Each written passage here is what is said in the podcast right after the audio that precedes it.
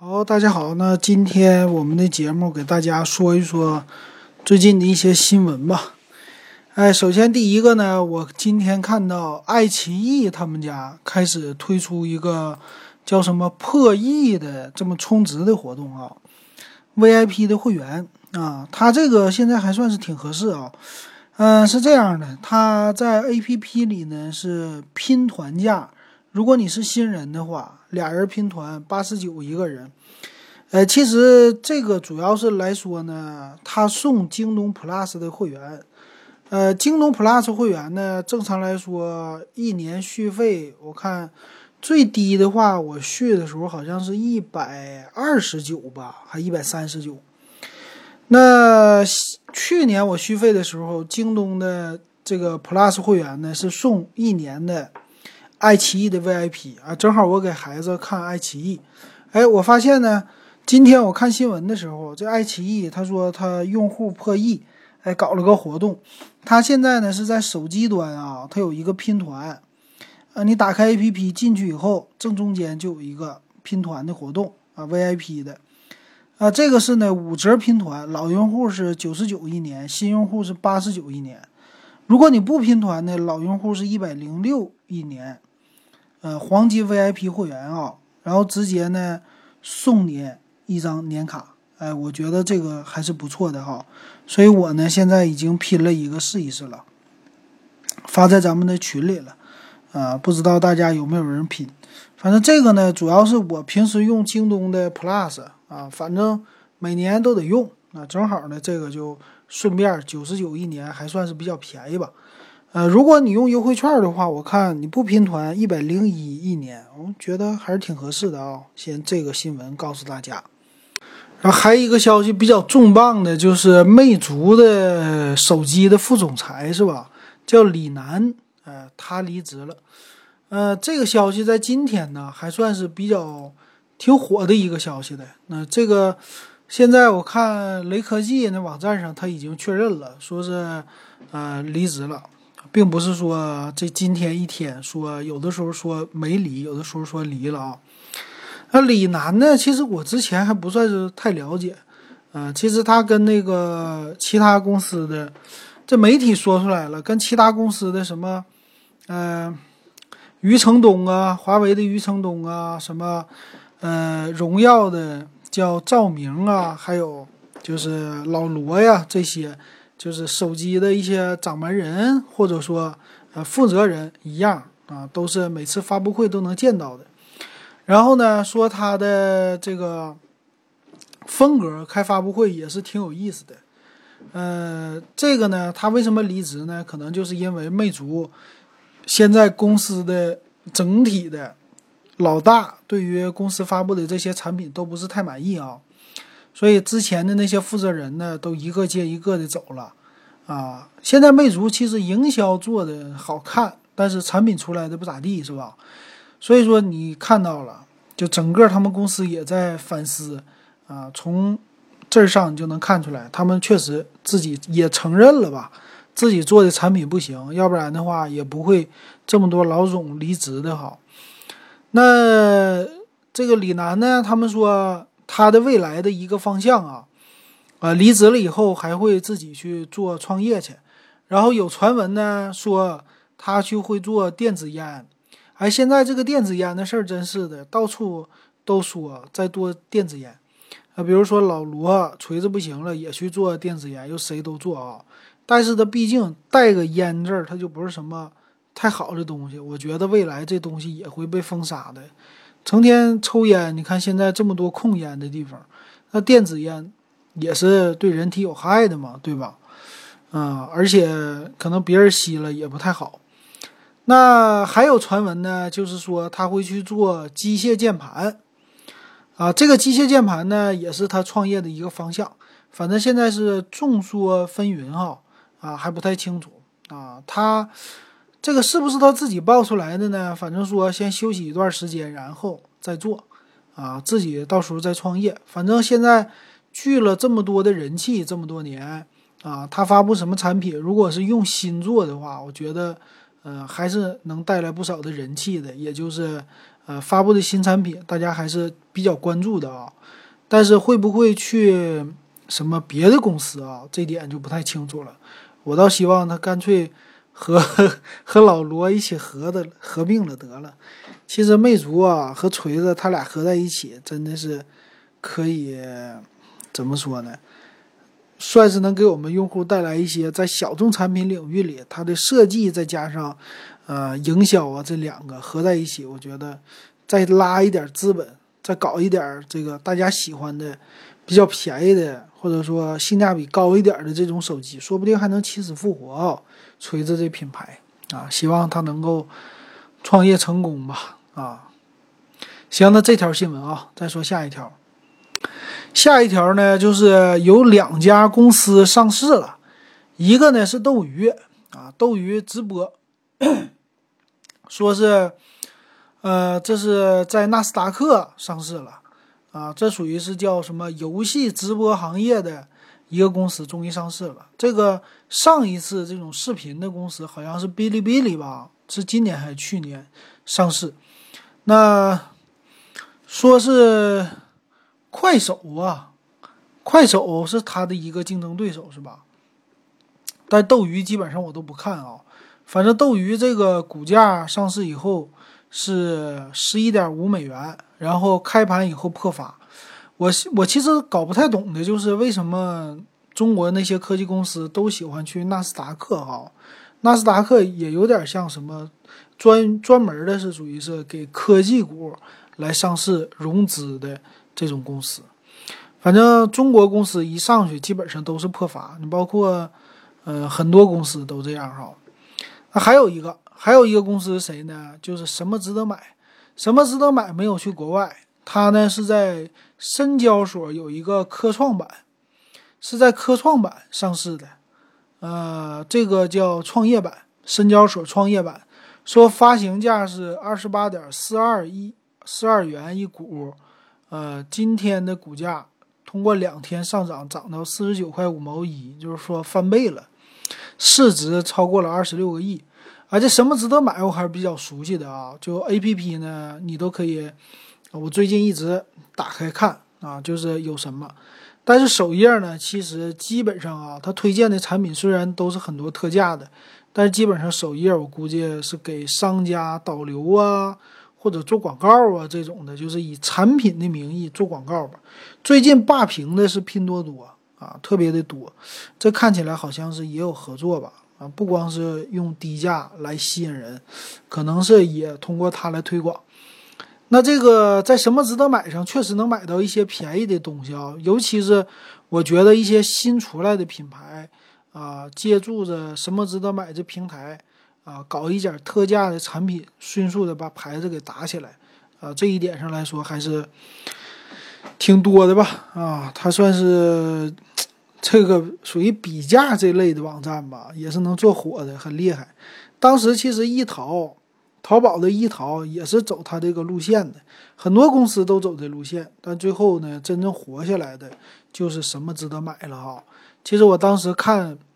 呃，比如说经常看的叫太平洋电脑网，这里边也有啊，主要是都是呃发布一些以前都是发布一些海淘的这样的特价的商品，但是现在呢，什么值得买？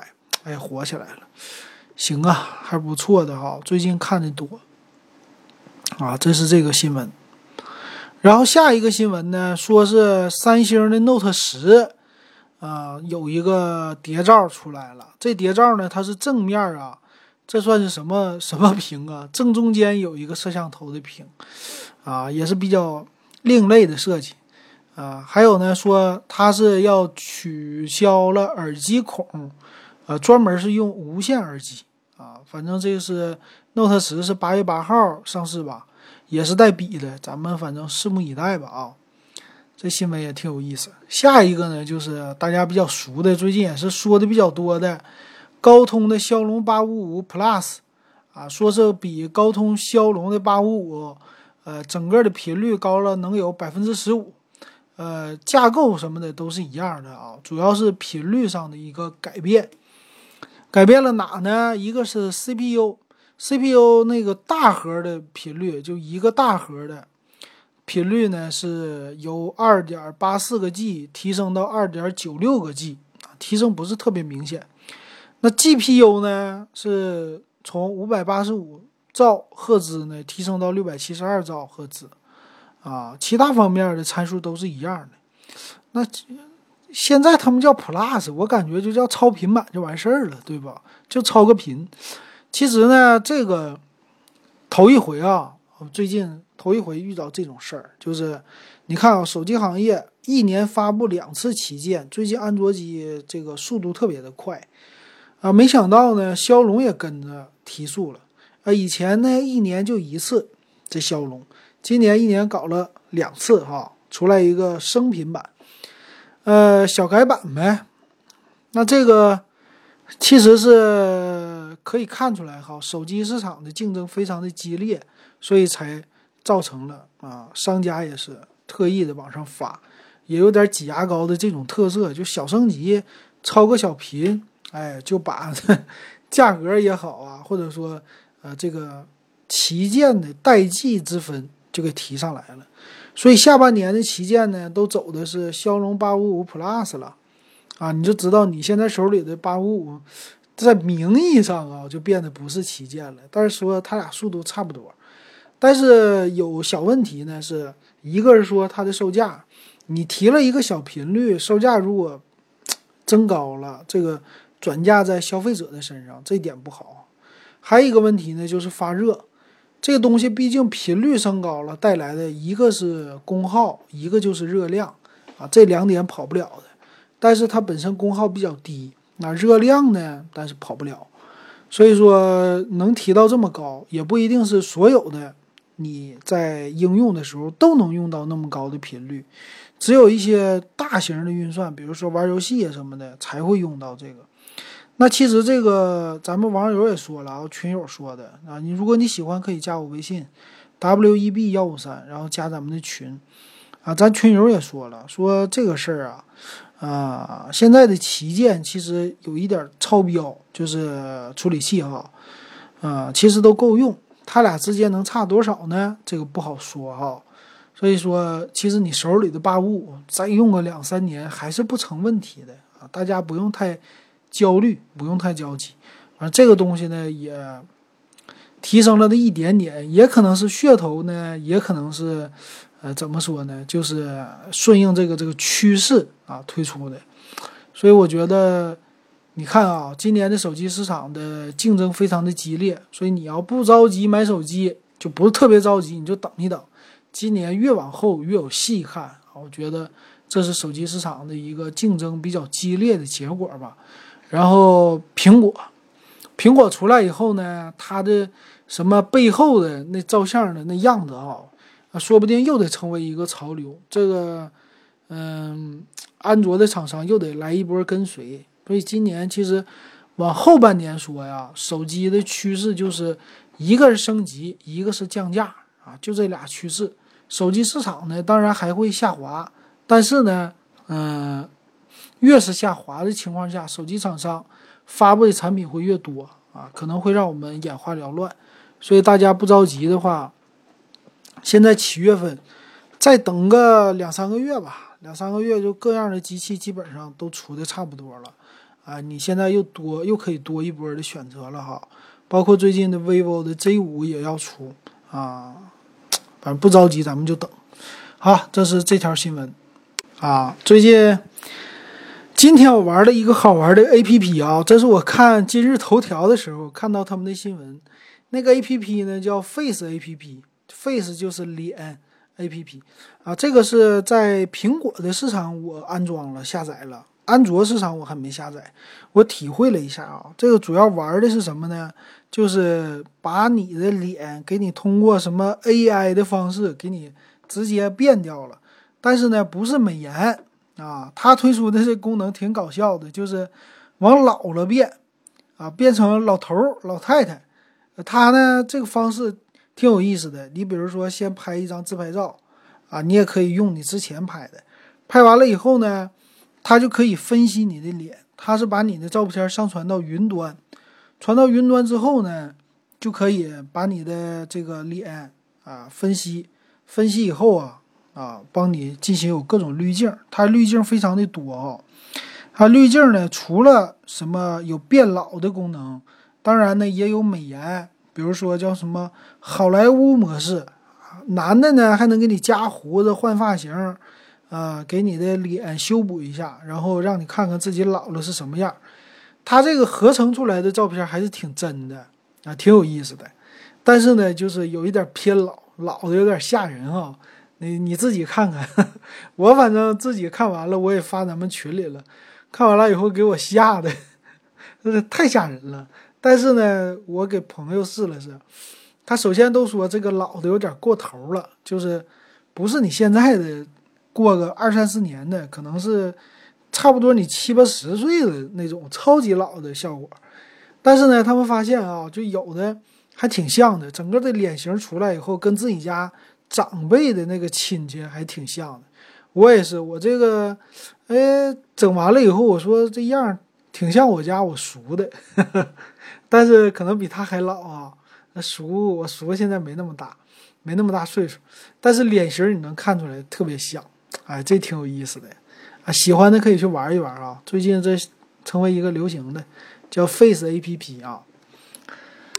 今天呢也爆出来一个新的手机，是华硕家的，华硕的 R O G。就是玩家国度的，叫玩家国度手机二，现在在工信部入网的照片流出来了，说呢它能够采用的是骁龙八五五的 Plus 的最新的处理器，呃，整个机身的造型看起来和之前还是差不多的啊，呃，说是屏幕是六点五九英寸的，电池呢能达到五千八百毫安，巨大。所以整个的机身的厚度达到了九点七八毫米之多。那其实玩家国度呢，它的售价偏高了，在国内的话，呃，上次这个价格出来都没人买。那这次呢，说是七月二十三号要开发布会，价格呢，听说是能四千三百九十九啊，相对于来说还算是大家能买得起的一个售价哈。到时候咱们拭目以待啊，看看我给大家说点评。哦，还有一个事儿给大家说一说，就是最近这个日韩的什么材料互相，这算抵制是吧？日本呢，对于光刻的材料，就呃，这是属于做一些内存呢、闪存的这关键的一个材料，呃，就是在硅硅硅片上吧，直接光刻出来，就是像咱们 CPU 啊。或者说一些存储的材料啊，这些的，啊，反正这样的材料呢，现在在限制啊。现在说什么韩国也抵制日货呀，反正最大的问题呢，就是要带来内存和闪存的一个涨价啊，这个消息。所以，如果你现在有什么要给电脑加内存的啊，或者说要买这固态硬盘有点犹豫的，现在就不用犹豫了啊，提前入手那。过几个月，可能两个月，这种存货差不多都用完了的情况下，哎，下一批的货就涨价了啊。然后咱们国内呢是紫光，紫光家是有这个技术的，但是它投产还是在应该产量爬坡吧，没有那么快，所以现在产品还是看的不太多。但是未来呢，内存呢、闪存方面的，有可能它就像京东方一样的往上再升。还说到京东方也有意思，我最近呢在玩支付宝的模拟炒股，那模拟炒股给你五十万的钱，假的啊，但是你可以像真股市那么来操作买。我当时呢我就选了汽车股和科技股，科技股呢我选了一个是紫光的啊，选了两个紫光的股票，一个一个是京东方啊，这三个是科技股。三个汽车股呢，选了个长城，选了个比亚迪，还选了个谁呀？啊没想到那个京东方大涨，京东方选了有一个多礼拜，十天吧，涨了百分之十三还十四。今天我给它卖了啊。然后紫光也涨啊，累计涨了百分之七点多。啊没想到啊，我这每天就在群里边给大家晒我的模拟炒股，整的像那个股神似的，达不到。呃，挺有意思的啊，玩儿这个别人给你的那种假钱呢，反正心态比较好。你要自己真玩，我估计你就没那么好的心态了。所以喜欢玩的可以试一试啊，这个也挺有意思的啊。这是 这支付宝的事儿，给大家报告一下。咱再接着说新闻，再找点有意思的。下一个就是亚马逊啊，亚马逊的这个最近呢，他们搞了一个全球的属于是会员日的活动哈。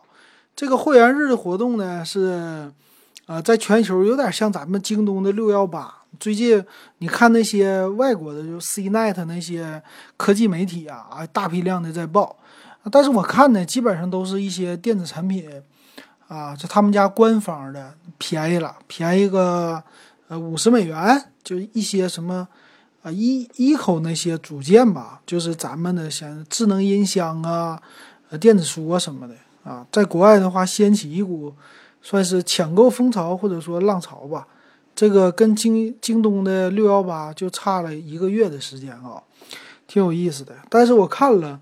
呃，亚马逊国内的这个站好像没什么太让你吸引人的东西，啊，基本上就是看一看一过。